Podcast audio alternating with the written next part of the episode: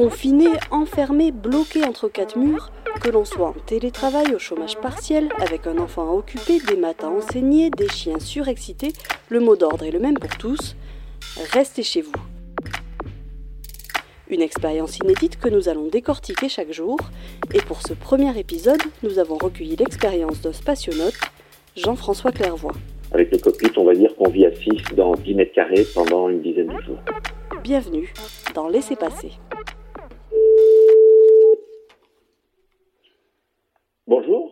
Oui, bonjour euh, Jean-François Clairvoy. Vous avez donc 61 ans, vous êtes spationaute à l'Agence spatiale européenne. Vous avez effectué trois missions spatiales avec la NASA en 94, 97 et 99, soit au total 675 heures passées dans l'espace. Pour commencer, est-ce que vous pourriez me dire où est-ce que vous vous trouvez, où est-ce que vous êtes confiné en ce moment? Euh, Je suis confiné avec mon épouse dans ma résidence euh, principale de, à Saint-Germain-en-Laye. Le 3 novembre 1994, vous embarquez à bord de la navette Atlantis. Vous êtes alors 6 à monter à bord, dont une femme. Euh, est-ce que vous pouvez nous décrire l'intérieur de cette navette dans laquelle vous allez rester confiné pendant 11 jours? Alors, la navette spatiale américaine, c'est le seul vaisseau spatial qui, ressemble à un avion. Le volume disponible pour nous 6, c'était le cockpit, le cockpit qui ressemble à un cockpit d'avion de ligne, assez petit. Et puis le pont moyen, euh, juste en dessous, qui représente à peu près euh, l'équivalent de 6-7 mètres carrés.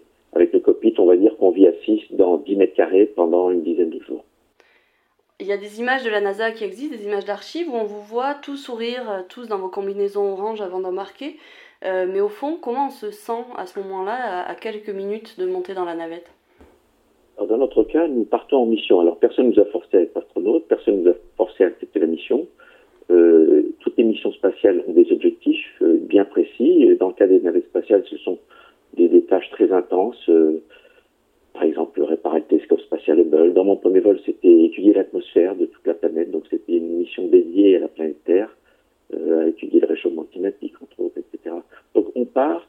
Quand on part, d'abord, on se sent prêt parce qu'on s'est préparé à la mission on ne s'est pas vraiment préparé au confinement, mais il vient indirectement, de façon sous-jacente, psychologiquement, parce que on sait que c'est nécessaire et que c'est une protection. On, vous savez, la navette, quand on la voit pour la première fois, on la voit comme un objet qui va nous exposer au danger, mais à force de nous entraîner, d'apprendre comment elle fonctionne, d'apprendre à l'utiliser, à préparer notre mission, le jour où on va sur le tas de tir, euh, la navette, on, l'aime. C'est un abri qui va nous protéger du milieu extérieur. C'est devenu une amie. Et donc euh, le confinement, on ne le vit pas en ayant l'impression d'être euh, dans l'inconfort ou d'être dans une contrainte. On est heureux parce qu'on est bien protégé, on a appris à bien se connaître entre nous et surtout on a un plan de vol, c'est-à-dire qu'on a, on a parmi notre checklist, on a beaucoup de checklists qui définissent qui fait quoi, quand et où, et le plan de vol nous, nous décrit exactement le plan de la journée, c'est-à-dire qu'on a, on a une perspective de ce qu'on va faire dans la journée, dans les jours qui viennent, avec au bout du compte l'objectif le retour sain et sauf sur Terre. Mais on imagine quand même que euh, passer euh, même ne serait-ce que 11 jours euh, à 6 dans 10 mètres carrés, c'est quelque chose qui est difficile. Est-ce qu'on est qu'on peut vraiment se préparer à une telle promiscuité et, et, comment on fait en fait? Comment on gère? Là, en fait, c'était pire dans mon troisième vol parce que nous étions 7 dans le même volume. Mais dans mon premier vol, nous travaillions en continu, donc euh, nous n'étions pas tous endormis au même moment l'équipage était divisé en deux shifts, comme on dit, deux équipes, l'équipe bleue, l'équipe rouge. Moi, j'étais dans l'équipe euh, bleue. Et donc, une équipe dormait pendant 8 heures dans des couchettes qui ressemblent à des boîtes euh, qui sont collées au mur, euh, fermées complètement, isolées, pendant que les trois autres travaillent. Après 8 heures où on travaille les six ensemble, et puis à nouveau 8 heures où c'est l'inverse. ceux qui dormaient au début travaillent. Donc, nous étions que, je dirais, 8 heures par journée de 24 heures les six ensemble éveillés, mais chacun avec une tâche. Donc, alors en plus, nous sommes en apesanteur. L'apesanteur permet d'utiliser toutes les parois, le plafond, le côté. Donc, c'est, comme si artificiellement le volume était plus grand. Mais c'est vrai que dans l'absolu, c'est un tout petit volume. Mais, mais euh, on est content d'être là parce que chaque tâche que l'on réussit, chaque objectif que l'on atteint avec succès, c'est une satisfaction personnelle, professionnelle. Alors, parfois, il y en a un qui est plus occupé que l'autre. Donc, celui qui est moins occupé va dire aux autres, si tu veux, je te prépare ton repas. Parce que les repas sont connus à l'avance, les menus de, chacun ont été préparés, définis à l'avance. On sait où sont les casiers de nourriture. Et donc, il y en a un qui se dévoue pour aller réhydrater les, plats des autres, remplir les, sacs de boissons. Et bien sûr, on se partage à tour de rôle ben, les moyens de faire du sport, les moyens de faire sa toilette. Et donc nous sommes organisés. C'est très important d'être organisé dans un petit volume, parce qu'en plus on manipule plusieurs centaines d'objets par jour. Donc souvent les astronautes perdent des objets au tout début de leur premier vol. C'était mon cas. Alors je peux vous dire après, on apprend les leçons et on reste bien organisé pour les missions suivantes. Mais voilà, l'organisation dans le temps et dans l'espace, avec un partage des ressources et puis celui qui est le plus disponible aider les autres. Et ces derniers jours, justement, vous avez donné euh, des, conseils pour euh, bien vivre son confinement, entre guillemets.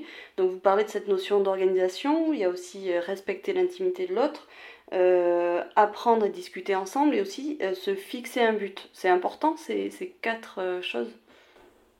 Oui, bien sûr. Vous savez, dans une équipe, le, premier facteur qui unit une équipe, c'est l'objectif.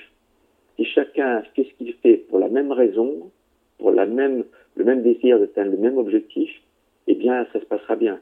Euh, comme disait Saint-Exupéry, si tu veux construire un bateau, faut pas dire à chacun, ben, prends tel outil, fais ci, fais ça. Si tu veux construire un bateau, fais naître dans le cœur de tes hommes et de tes femmes le désir de la mer. Et c'est pareil, Kennedy qui visite une stèle blanche, on assemble le, vaisseau Apollo, tu vois un balayeur, et il lui demande, mais qu'est-ce que vous faites, vous? Il dit, j'aide mon pays à mettre un homme sur la Lune. C'est très important que tout le monde s'approprie le même objectif. Et il faut en parler entre nous, pour, euh, parce que si, si on s'entend pas très bien. Et après, il faut avoir confiance les uns dans les autres, évidemment. Et ça, c'est le rôle de l'entraînement au sein de l'équipage pour chacun de démontrer aux autres et au passage à soi-même qu'on est compétent pour le job et qu'on qu'on a vraiment envie de, réussir la mission. Oui, et, le partage des, des, ressources, le partage du temps et se rendre service, parce qu'on on a conscience que le succès des tâches de chacun dépend du succès des tâches des autres. Donc euh, nous sommes interdépendants dans ce que nous faisons. Et là, donc c'est des conseils que vous, que vous, que vous donnez aussi pour euh, bien vivre le confinement que nous sommes tous. Euh, Alors, je ne donnerai pas des conseils parce que la mission en ce moment sur Terre, c'est pas la même. Donc, moi, j'explique ce qu'était mon confinement, comment je l'ai vécu. Après, chacun qui avait le son qu'il veut de ma propre expérience. Mais c'est vrai que ce qui est très important, c'est que chacun comprenne que ce confinement, c'est une solution à un problème. Ce n'est pas un problème, c'est une solution. Alors nous, astronautes, nous sommes formatés à être problème solver, comme on dit. Nous, passons 70% du temps de notre entraînement dans des simulateurs à résoudre des pannes. je peux vous dire, les inspecteurs parfois sont assez vicieux puisqu'ils nous donnent à la fois le feu à bord, le court-circuit, la fuite d'air, le manche de pilotage qui répond plus, euh, la fuite de carburant. Il faut trouver la solution. Et donc, nous sommes en fait conditionnés mentalement au fait que ça ne se passera pas comme prévu. Donc il faudra constamment adapter notre plan de vol, adapter notre façon de travailler ensemble pour atteindre l'objectif. Donc nous sommes, nous sommes formatés à savoir que rien ne reste pareil. Vous savez, c'est une loi fondamentale dans l'univers. Tout évolue. Quand tout va bien, on aime bien se convaincre que tout va rester pareil, mais, mais là on le voit aujourd'hui, euh, personne s'y attendait, mais c'est l'évolution euh, du monde au sens large et le confinement, il est d'ailleurs à tous les niveaux. Vous savez, l'humanité est confinée sur le vaisseau spatial Terre. Donc nous devons nous entendre au niveau global de la planète Terre pour, pour réussir ensemble à sortir de cette crise. Et, on le voit, d'ailleurs, il y a une solidarité euh, très importante dernière question, la même pour euh, chacun de nos interlocuteurs. Est-ce que vous avez une musique, un livre, un film à nous conseiller euh, qui peut-être vous rappelle vos missions ou pas d'ailleurs? Oh, Il y en a beaucoup, mais vous savez, s'il y a un livre que j'aime bien réouvrir régulièrement, c'est Le Petit Prince de Saint-Exupéry.